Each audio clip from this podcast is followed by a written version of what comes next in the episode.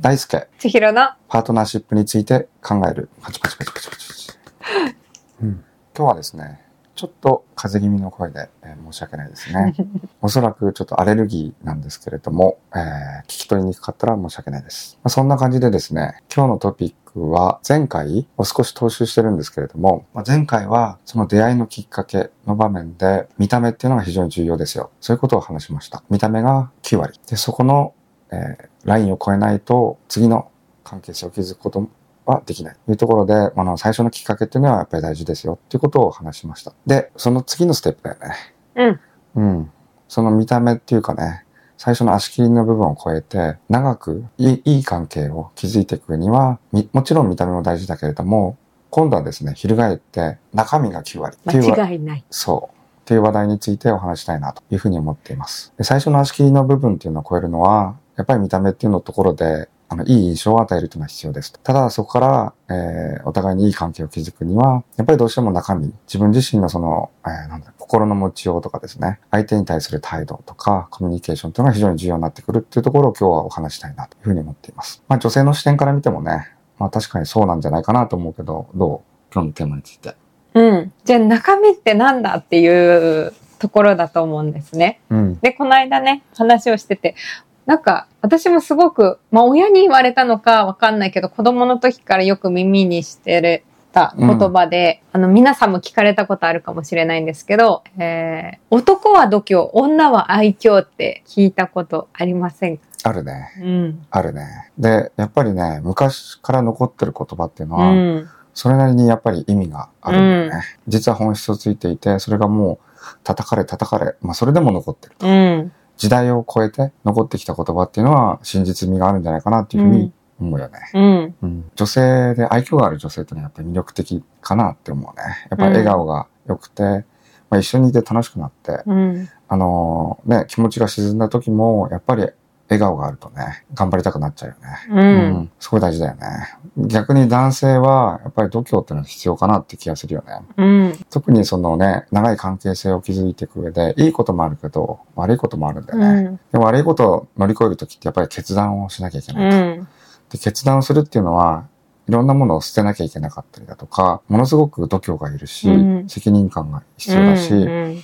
その人自身の器っていうのが非常にわかるうん。よね。でやっぱりその度胸を見せられる男性っていうのは、良い関係性を築築くっていうのはもちろん大事かなっていう気がするね。うん。そうだよね。う。うんん。まあ男性性の特徴としてね、やっぱその男女の性質の違いっていうので、やっぱ決断力って男性のエネルギーなんですよね。うん。だからそこを、まあ男性がリードしていけるとすごく関係はスムーズになるかなと思います。もちろんその女性の中にも男性性っていうのはあって、逆に男性の中にも女性性っていうのはあるんですけど、本質的なところで言うと、その男性がやっぱり男性性をより発揮して、女性が女性性をより発揮した方が、すごくスムーズにお互い高め合って、うん。あの、しかもそんなに、なんていうかな、あの、頑張らなくてもいいんじゃないかなと思います。そうだね。例えばその男性性、女性性って考えたときに、今のその世の中ってさ、ジェンダーレスみたいう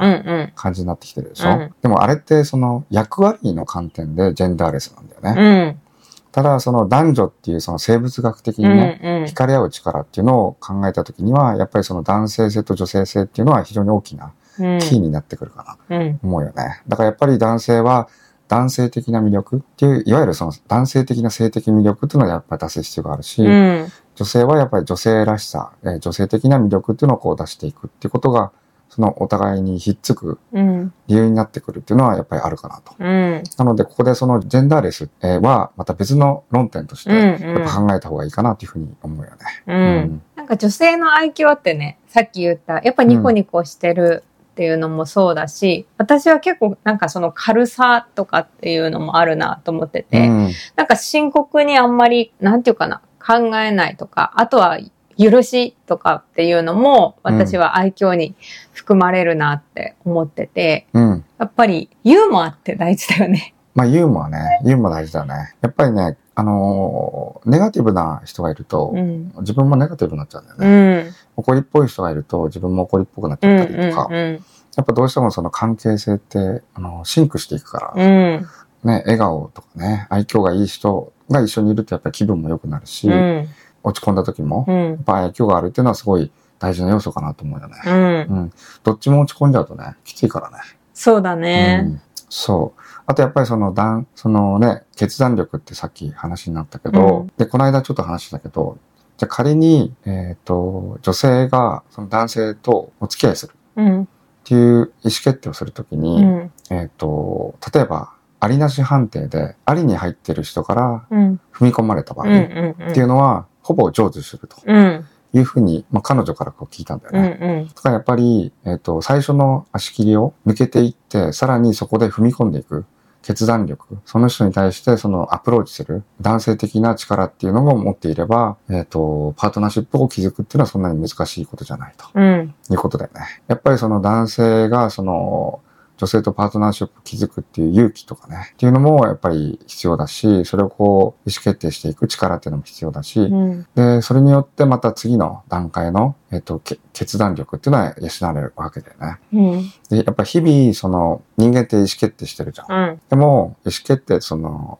プロアクティブな、えー前向きな意思決定と、うん。リアクティブなね、その、受動的な意思決定っていうのがあって、うん。うん。例えば今日、何もしなくても、その、怒っていくことって多分あるじゃん。でもそれって慣れればすごい、ね、何、何も失わないし、うん。新しいことには出くわさないけど、リスクもないし、それなりにに過ごせると。うん。うん。ただ一方で、難しい意思決定をする、プロアクティブな意思決定をするっていうのもやっぱり時には大事で、うん。それを意思決定をするっていうのはすごい、やっぱり難しいけど、うん。培っていかないと男性性を強く持てないかなっていう気がするよね。うん。そうだね。うん。そう、率先のエネルギーもあるから、男性性って。やっぱりまあ、さっき言った、引っ張っていくとか、リードしていくとか、うんやっぱり自分からことを起こしていくっていうのが、その男性性のエネルギーで、さっきまあ受動的な決断って言ったんだけど、受動性っていうのは、やっぱ女性のエネルギーなんだよね。なんか受け取って、うんと、決断するっていうのは、やっぱり女性性のエネルギーになってくるから、自ら進んで決断していくっていう男性性のエネルギーは、あの、本当に必要かなと思いますね。そうだね。その男性の決断力が弱っていくと、やっぱどうしてもそのね、パートナーシップって築くの難しいよね。うん。けど、あの、引っ張っていってほしいっていう、こあの根底には何があるのかなっていうのはちょっと聞いてみたいよね。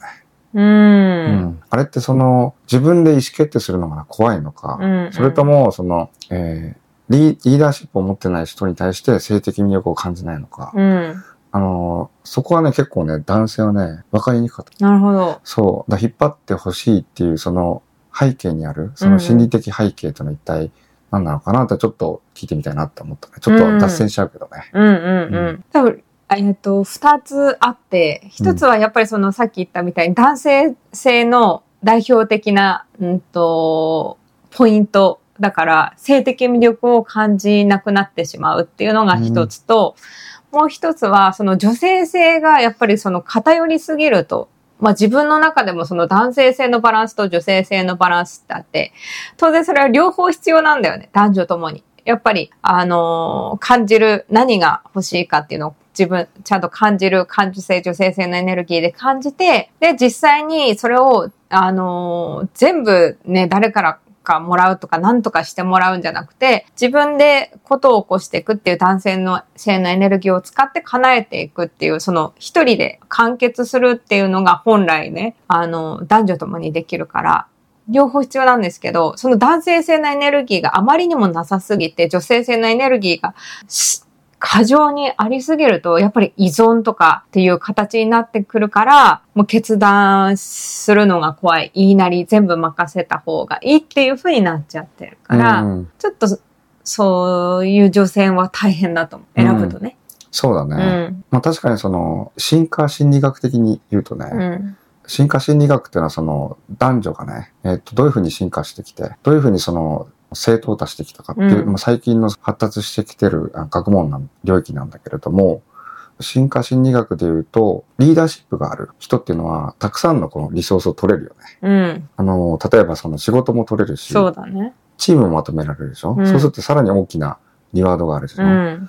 なので、えー女性はやっぱりそういう強い女男性うん。に惹かれるっていうのは、その、えー生物としてはは非常に論理的に帰結するなっていうふうに思うよね。うんう。うんんでやっぱりそこに性的魅力っていうのをやっぱり感じるっていうのはやっぱりあるのかなっていうふうにうん。今ちょっと聞いてて思ったけどね。うん。うん。だから、まあね、今日のあのトークテーマである継続するためには中身が9割っていうのはうんそういう意味で、もちろんその結婚とかしてある程度すると、もちろん恋愛感情も落ち着いてくるんだけど、その男性性と女性性のバランスが取れなくなってくると、よりやっぱり性的魅力がなくなってしまうから、うんやっぱりね、外に行っちゃったりとかすると思うんですね。なので、やっぱり男性が、その、まあ随所随所でね、うん。まあ、例えば付き合うタイミングもそうだし、うんと、結婚するっていう時もそうだし、じゃあ子供生まれるとか、家どうするとか、本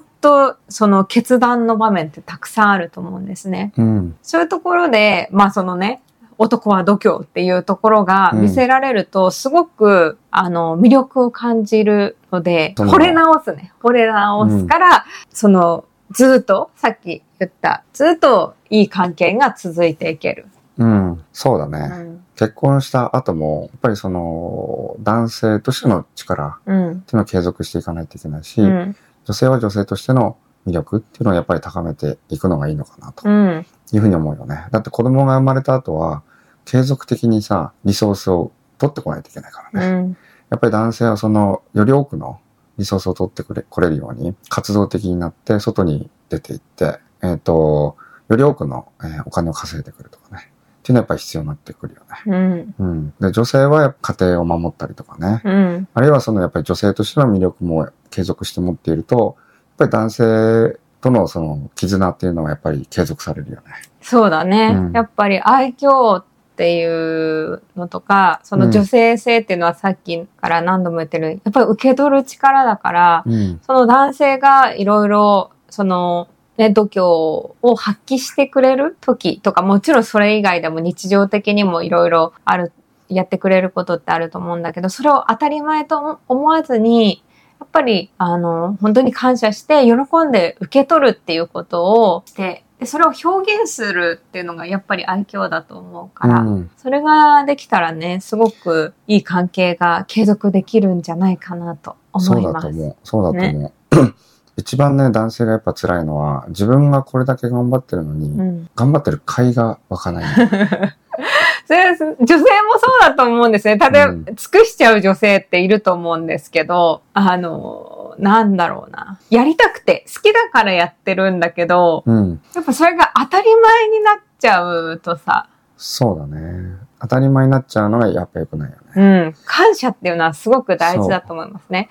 で、そのポイントはね、当たり前の基準を下げるっていうことなんですよ。うん。そうだね。すごい大事だよね。当たり前の基準を下げると感謝が増えるので、そう。そうだよね。確かにね。だから、あの、あまり求めちゃいけないけど、うん。えっと、やっぱりその自分、お互いにこう与え合っていかないとうん、うん。ダメじゃん。そうね。うん。お互いに与え合っていかないといけないけど、やっぱりそれは何かしら言葉でもね、うん。何かしらない、それを証明する何かがないと、うんやっぱり疲れちゃうってなるかもしれうん。ないね。うん。なので、ちょっと話がずれてきちゃったかもしれないけど、う。うんん。まあでも、普段の場面でやっぱり度胸は大事だし、うん。その受け取ってえ感謝する、笑顔で、っていうその愛嬌の要素ってのは非常に大事かなと。で男性側もやっぱり女性の努力っていうのをちゃんと認めてあげないといけないし、うん。綺麗にしているとかね、うん可愛くしている姿を見ると、やっぱりそこをちゃんとね、認めてあげないといけないなっていう,、のはすごい大事なことだよね。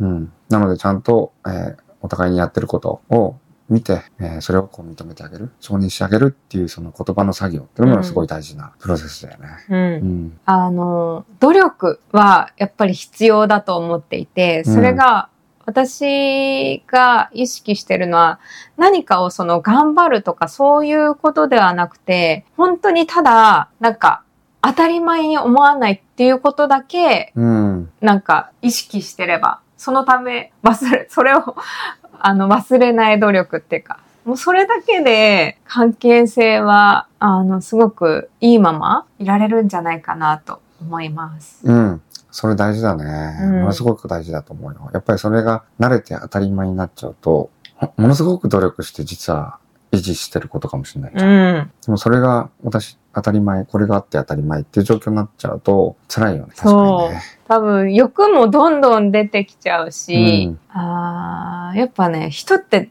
基本怠けたい生き物だと思うんですよ。うん。だから特に結婚したり一緒に住むと、まあ家事の分担とかね、うんいろいろあると思うんだけど、なんか自分ばっかりやってるとか、もっとやってほしいじゃなくて、やっぱりこうやってくれてることにお互い目を向けて。うん。だってさ、まあ私はよく言うんだけど、一人暮らしの時は全部一人でやってたわけなんだから、うん本当不思議だなと思うんだけど、うんなんで 一緒に暮らすとさ、うん今まで全部一人でやってたのに、うんまあ、それは甘えたくなるのか、怠けたくなるのか、何なのか。うん。めっちゃわかるよ。気持ちわかるけど、私は、あ、いかんいかんと思って。うん。いや、それすごい大事だと思うよ。ねやっぱりその、期待ってさ、そう仏教でもさ、期待を持っちゃいけないってよく言われるじゃん。その煩悩が出てくるのは実は期待から来るっていうね。期待っていうその欲？うん。期待欲っていうのをいかに抑えるかうん。っていうのはすごい大事だよね。うん。うん。で例えばその、実はね、ドーパミンっていうのもその、期待報酬って、うん。えーこういうのがあったらいいな、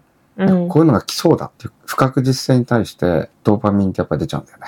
うーん。そうするとそこ、に、えー快楽が生じちゃうから、えっ、と、その期待が外れた時とかうん。に、えーその快楽を失うっていうう、んその脳の構造があったりとかうん。ね。うん。あるいはその、期待した時に何かいいことがあったりすると、うんえーそれでまた快楽が出ると。うん。で、でただドーパミンの難しいところはね、うん。それは強化学習されちゃうってとこうん。ろだよね。うん。だから、一度その基準を達して、いいことがあると、うん。えー次もね、期待しちゃう。うん。うん。で、その期待っていうのは前よりハードルが高くなってる。うん。多分これがね、結構ね、その、期待と落胆と、うん。あの、人間のその関係性っうん。ていうところに大きくね、うん。あの、影響を受けてるんじゃないかなっていう気がするから、うんやっ。ぱり仏教が言ってることって結構正しいんじゃないかなとうん。思うし、その期待値をどういうふうに下げるか、脳内のね、うん。えホルモンをどういうふうにコントロールするかってうん。いうのはすごい大事なことかなっていうふうに思うよね。なので、よく相手に期待しちゃいけないよいうこともある、あるようね。ん。それは結構重要なことかもしれうないね。ん。相手に期待せずに自分が何ができるかうん。っていうのを、えっ、と、考えてやっていくと。あとは期待値を下げる。うんとかね。これが結構やっぱり長く一緒に、えー良好な関係をた保っていく上では大事かなとうん。思うよね。うん。うん。そうね。男は度胸、女は愛嬌から膨らんでった。そう、膨らんでたからね。愛嬌って難しいよね、定義としてはね。うん。そう。だからね、私も、私の解釈では、いろんなね、さっき言った、なんだろう、ユーモアとか、うん許しとか、まあもちろん笑顔もそうだし、うん。っていうのが含まれてるかな。そうだね。で、逆に言うと度胸も決断とか、そうだね。行動とか、勇気とか、っうん。ていうのが含まれているので、さっき言ったね、女性性と男性性とかね、うん。そういうやっぱ性別の特徴うん。多っていうのが分それはやっぱりね、キーになるよね。うん、気になると思う。だから、うん大輔がさっき言ったみたいに、その、うん今世の中のジェンダーレスうん。の動きと、またちょっと違って、うん。あの、生物的なね。そう、生物的なね。もともと人間ってさ、やっぱり男女で生み分けられてるわけじゃん。うん。それってやっぱり理由があるはずなんだよね。強い思想を残すために男女っていうのは生み分けられて、うん。で、持ってるものが違うじゃん。うん。例えば脳みその構造も違うし、うん体の作りも違うし、うん。